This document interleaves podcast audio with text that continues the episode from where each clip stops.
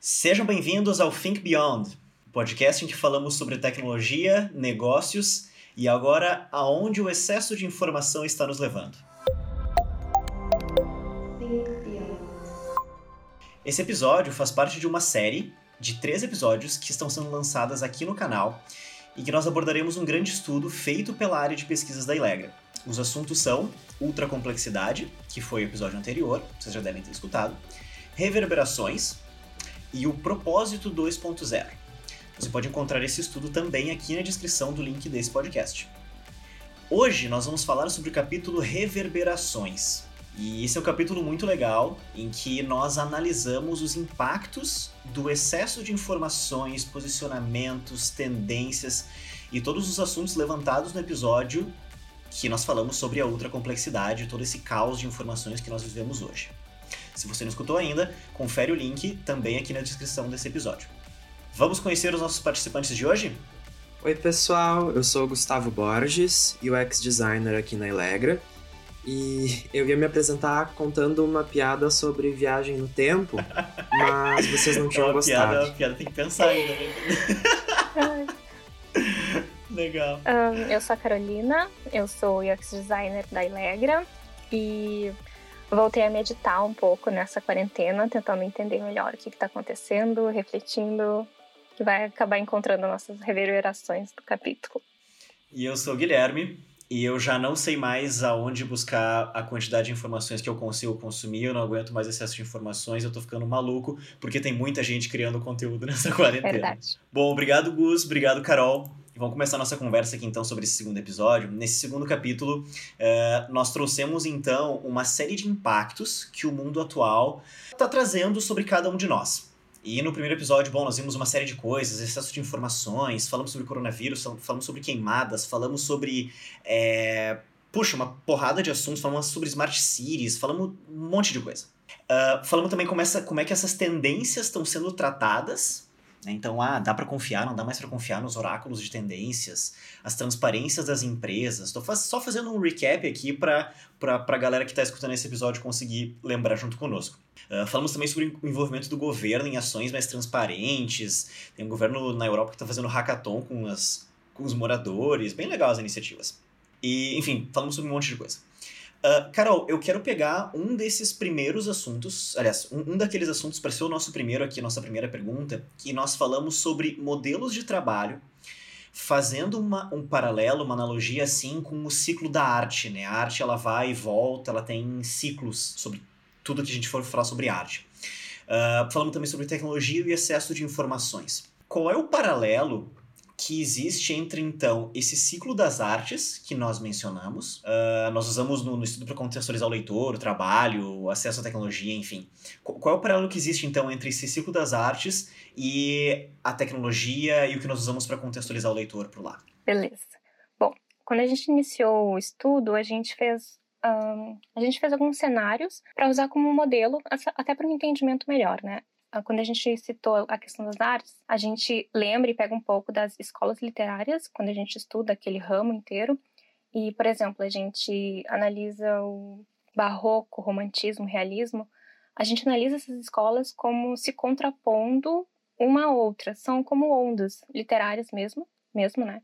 Que acabaram acontecendo e são ideias que vão se contrapondo. E essa ideia de dessas ondas de e dessa, desses um, não é conflito, mas seria um. Mas é se contrapondo, né? Se contrapondo aos movimentos. A gente pega só esse modelo de ideia e traz um pouco para esse acesso, por exemplo, à tecnologia de hoje, né?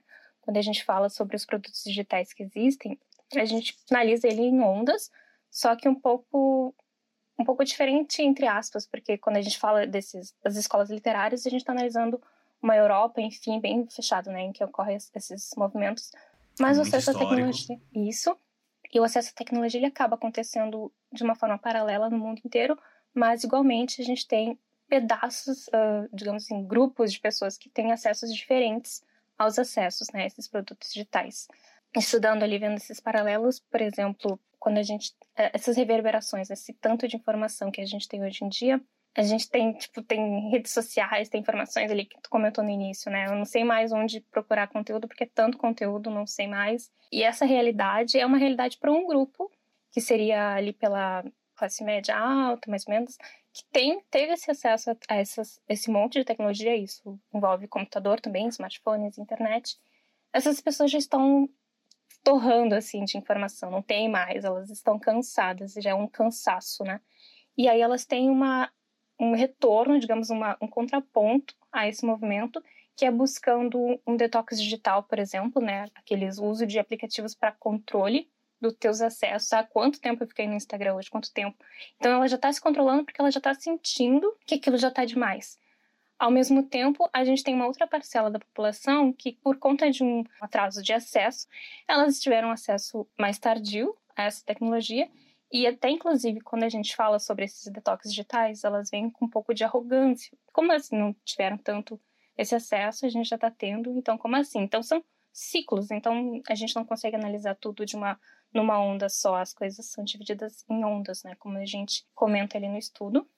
E até a questão do trabalho, acredito que seja um, um resultado dessas, desse acesso à tecnologia, porque o trabalho nada mais é do que o que, que a gente tem, por exemplo, o home office hoje em dia, a gente não consegue ele sem acesso à internet, sem um computador, sem um smartphone. Perfeito. Com uma qualidade, né, ok. Então isso vai ser tudo uma onda, uma reverberação, em ondas, né, dando aqueles squash, assim, de, de gotas, enfim. O trabalho vai ser um resultado como se fosse mais um braço desse movimento. As empresas que estavam tendo mais esse acesso conseguem pendurar melhor. Né? É até um paralelo interessante sobre essa questão de trabalho, como as empresas estão encarando isso, a gente consegue, enfim, só pensando aqui agora mesmo, sabe? Uh, nós tínhamos, sei lá, não sei quantas décadas atrás, padrão de consumo que eram questões muito personalizadas, né? Tu, quando, sei lá, tu, quando tu queria, vou usar um exemplo de restaurante aqui, tu queria comer alguma coisa diferente, tinha um restaurante perto da tua casa que tu ia lá, tu conhecia o dono, chegava lá, tu montava o teu prato, enfim, eu tô falando aqui de quando nós aqui nem éramos nascidos, né? Então, é, era uma relação muito mais próxima. Depois, sei lá, vieram grandes empresas, vamos falar aqui, enfim, vamos até usar o exemplo de, de, de fast food, né? Que as pessoas acabaram migrando para um padrão de consumo diferente em função de preço, em função de escala, enfim, de, de disponibilidade. E hoje em dia, empresas que estão. É, tem, tem um movimento muito grande de empresas buscando cada vez mais a personalização de novo. Então, o que vale para todo mundo não vale para mim. E empresas estão mandando bem justo com a personalização. Legal como dá para ver mais um ciclo aqui, né? Ainda dentro desse assunto de tecnologia, e discutindo né, o quanto disso é bom ou ruim para nós. A Carol falou ali logo no início que voltou a fazer meditação e tal. Eu também tô nessa pegada, tranquilaço, assim, melhor coisa que existe. E como é que nós abordamos o conceito de FOMO e JOMO neste estudo? E me ajuda com a sigla, por favor, porque quem escutou agora não entendeu nada. é, claro. Uh, então, como a Carol contou, uh, chegou um ponto no estudo que a gente se deparou com essa questão de uma sobrecarga de informação tomando conta das, vida, das vidas das pessoas, né? Uh, e aí a gente chegou na, na expressão do FOMO, que é uma sigla para Fear of Missing Out. E esse Fear of Missing Out significa medo de uh, perder, basicamente, medo de, uh, medo de estar não estar acompanhando as coisas, estar por fora, né? Medo de estar por fora. E o FOMO, ele é uma ansiedade social né, de fato estudada uh, na academia, principalmente pelo pessoal da psicologia. E ela vem justamente da crença de que as coisas legais do mundo estão acontecendo quando você não está lá, quando você não está presente. E por isso você fica querendo estar tá constantemente conectado, sempre antenado nas novidades. Isso muito trazido pelas redes sociais, principalmente.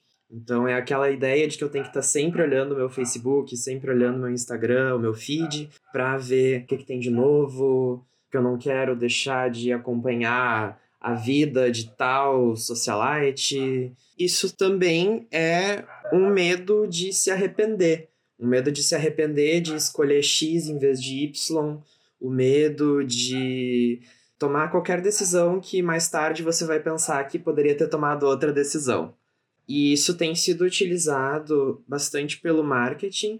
A gente tem alguns cases uh, de campanhas publicitárias, por exemplo, da AT&T, que usava o slogan Don't be left behind. Nossa, estimulando a ansiedade das pessoas ali, né? O pois slogan é. do cara né? pois é, para ver como esses hábitos de consumo refletem a, a nossa sociedade em geral, né? Uh, também tem o caso da Duracell, que teve por um tempo o slogan Stay in Charge, Uh, mas isso é algo que a gente também comenta no estudo. Eventualmente, esse FOMO é usado pelo bem também. A gente tem o caso do Movember, que a gente uh, comenta no estudo, que é o caso de uma campanha para conscientização sobre o Novembro Azul. E a ideia é que você quer cuidar da sua saúde, você quer continuar vivo pelo tempo que der, para não uh, perder as, as coisas que você pode viver. Uh, de forma semelhante, a gente teve uma campanha da Heineken, se chamava Sunrise, que falava sobre como você não quer exagerar na bebida para não perder os bons momentos da festa. No caso, o pôr do sol, por exemplo. Você, você quer lembrar do pôr do sol no, no dia seguinte da festa. E aí, depois de falar sobre esse FOMO, a gente chega finalmente no conceito de JOMO, que daí é o Joy of Missing Out, é a alegria de não estar tá acompanhando tudo que está acontecendo. É um movimento contrário a essa, esse fervor da sobrecarga de dados, né? Bem como a Carol mencionou ali, a questão de meditar para conseguir se desligar um pouco e tudo mais, porque é realmente a sensação de, de que aquilo está fazendo mal para gente, né? É a questão dos movimentos pelo detox digital, a questão dos spas uh, sem, sem acesso à tecnologia, a expressão glamping, né, que seria o camping com glamour, porque você está fazendo o camping mais para se desconectar, só que você não está vivendo exatamente tão roots assim, porque você tem um glamour em volta, né? E aí a gente cai naquele conflito justamente de que isso não está disponível para todo mundo, né? Porque não é todo mundo que pode ir num spa para parar de usar o celular. Cara, é, eu gosto muito da linha que a gente seguiu nesse estudo, porque ele é um estudo, poxa, super corporativo, com, enfim, com uma pesquisa forte, com essa análise de impactos, depois com o propósito, que é o nosso próximo capítulo, cheio de sugestões, cheio de conteúdo riquíssimo, assim, de, de calls to action, digamos assim, de várias coisas, muitos insights super ricos, mas a gente não perdeu em momento algum essa linha de ajudar o nosso leitor a olhar para si mesmo. Porque a gente está indo nessa pegada super corporativa, porém, quem toma a decisão dentro de empresas são as pessoas. E se aquelas pessoas que estão no cargo para tomar as decisões não estiverem tranquilas, não estiverem junto, não, não, estiverem bem consigo mesmas, as decisões não vão ser boas, não vão ser transparentes, não vão ser, é, não vão ser boas para a sociedade, digamos assim, que basicamente é o que o estudo empacota essa parte corporativa, né? Uh, bom, e assim, Indo para o nosso próximo ponto aqui, eu. Vocês me conhecem, enfim, eu converso muito com nossos prospects, grandes empresas que a gente atende, maiores empresas do país, com certeza. E eu percebo que muitas vezes essas pessoas, como eu comentei agora há pouco, sei lá, grandes executivos, num cargo que, poxa, poucas pessoas no mundo uh, atingem o tipo de. O, o nível, o cargo, digamos assim, que essas pessoas atingem. E eu vejo muitas vezes insegurança dessas pessoas de iniciar algum projeto com alguma nova tecnologia. Como é que. Eu, eu gostaria de fazer um paralelo, assim, com relação a diferentes gerações no ambiente de trabalho. Eu tô aqui, tô dando o exemplo de que eu converso com um executivo que deveria ser a pessoa puxando inovação e esse cara tem medo de adotar alguma coisa. Dá pra ver, assim, não, não tem uma justificativa. É, como é que esse cara acaba se relacionando, se relacionando com novas gerações? Como é que fica a inovação dentro de uma empresa dessas? O que que faz esse cara pensar, assim, e, e querer mudar ou não querer mudar? Acho que a primeira coisa, quando a gente pensa sobre inovação, né, quando a gente tem algum, algumas, algumas ideias estáticas e que elas não evoluem, é pesquisa. pesquisa eu acho que é, seria a base de tudo, né? Por exemplo, nesse estudo a gente traz diversos cases. E são casos, são pesquisas que a gente acaba encontrando, são casos que a gente encontra dentro das pesquisas que nos mostram o que está acontecendo lá fora, né?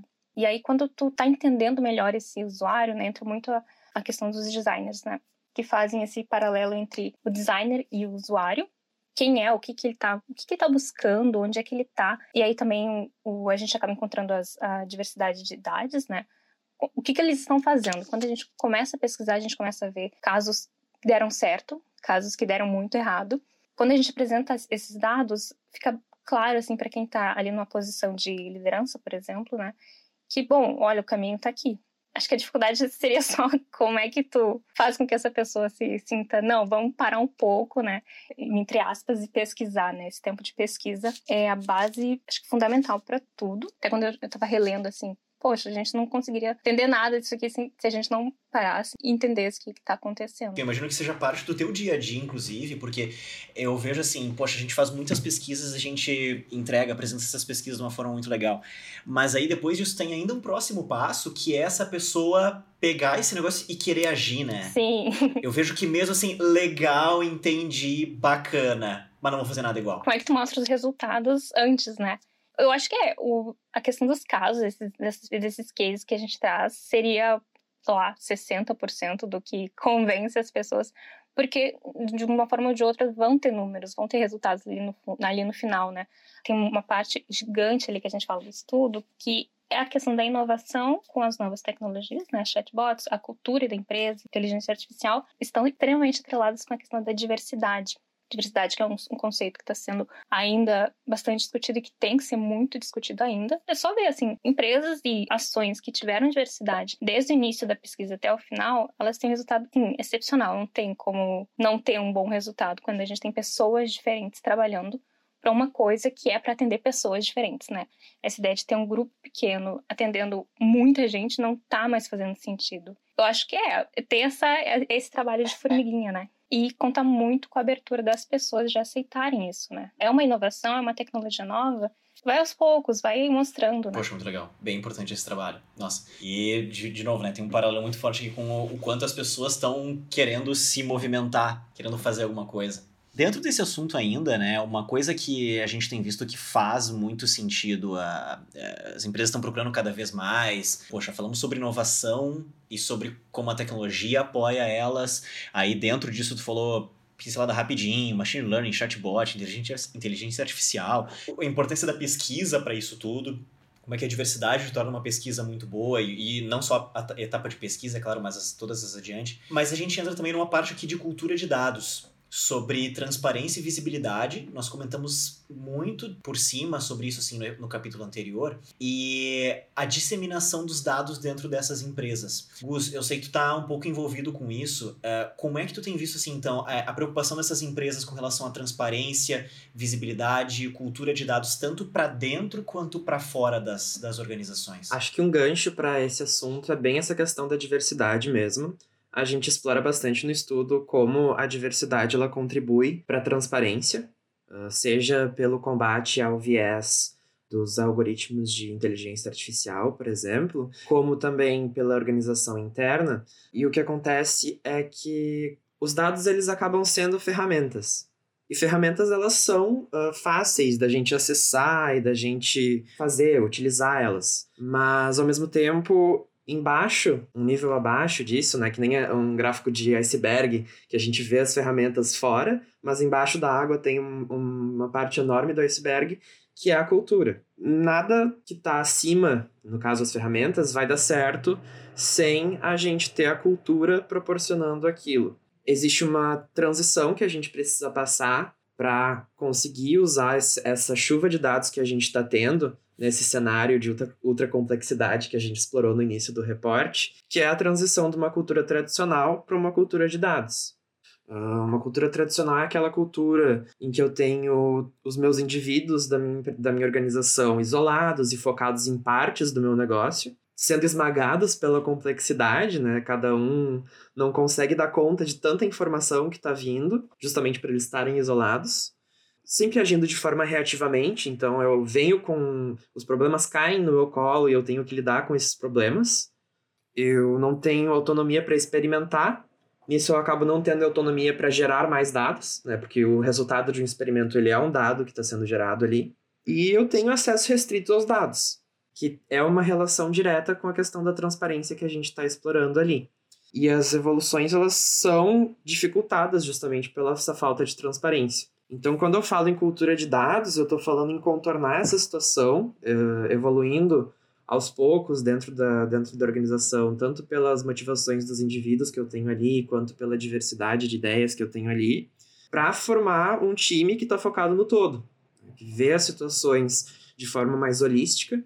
Acho que holismo é uma palavra muito importante para o que a gente tenta trazer nesse reporte, né? Porque muitas vezes quando a gente fala em tendências, a gente está falando de coisas que parecem um pouco distantes do individual, mas no nosso panorama a gente está trazendo muitos problemas que acabam tocando as pessoas de forma individual, né? Mas ao mesmo tempo, focando no todo. E daí as pessoas, quando elas estão numa cultura de dados, que elas têm essa transparência, esse acesso livre aos dados, que elas têm uma autonomia para experimentação, que elas são proativas e lidam com as coisas partindo das visões delas, elas acabam lidando melhor com essa complexidade, com essa sobrecarga de dados. Essa questão que tu comentou sobre autonomia, sobre experimentação, é algo, poxa, essencial em qualquer empresa que quer se manter atual para o futuro, né? porque já, já se foi há muito tempo aqueles, aqueles, aquelas fontes únicas de sabedoria, de conhecimento, de decisões que hoje em dia é muito dado, tem que, tem que ter muita autonomia. Só para acrescentar, isso também tem uma ligação com o FOMO que a gente estava falando antes, porque quando eu consigo ter essa distribuição, dessa observabilidade dos dados em torno do meu negócio, eu acabo ficando com mais certeza sobre a, as coisas que estão sendo realizadas, as decisões que estão sendo feitas. Então, a gente tem aí essa conversa com o FOMO também nesse assunto da cultura de dados. Cara, achei sensacional o paralelo que tu fez agora, usando a palavra observabilidade. Eu tô acostumado com esse termo num contexto super técnico, e tu falou sobre dados agora. Nossa, faz todo sentido. demais, demais. Gus, assim, já nos encaminhando então para o fim desse nosso episódio, eu queria só te pedir para nós, uh, ah, para tu sumarizar aí em alguns segundinhos as lições-chave, o que, que fica de próximos passos? Quais são os, os, Se a gente pudesse fazer um TLDR aqui, né? Uh, poxa, o que, que fica de valor desse segundo capítulo para a gente sumarizar aqui no fim desse episódio? Uh, então, basicamente a mensagem que a gente está tentando passar com esse capítulo é que a gente tem os posicionamentos das empresas repercutindo com muito mais facilidade, são as reverberações, né? Uh, e por isso é necessário que a gente age de maneira mais, inf mais informada e com muito mais cautela, buscando diferentes perspectivas. Então, no final do nosso capítulo, a gente tem três pontos. O primeiro é a recomendação de exercer um olhar mais crítico sobre as decisões das nossas áreas de negócio, trazendo mais, mais olhares sempre que possível. Depois, questão de combater o viés uh, nos algoritmos de machine learning, uh, porque isso vai ser um problema cada vez mais sério. Então a gente vai precisar combater eles ativamente com times mais diversos. E, por fim, deixar de lado práticas manipulativas e enganosas de coleta de dados, buscando equilibrar a transparência e a visibilidade com a personalização. Muito obrigado, muito obrigado. Isso é então os, os nossos key takeaways desse, desse, desse capítulo. Muito obrigado, Carolina. Muito obrigado, Gustavo. Esse foi o segundo episódio dessa série sobre o estudo Futuros Plurais da Ilegra. Até a próxima. Tchau, tchau. Tchau, tchau.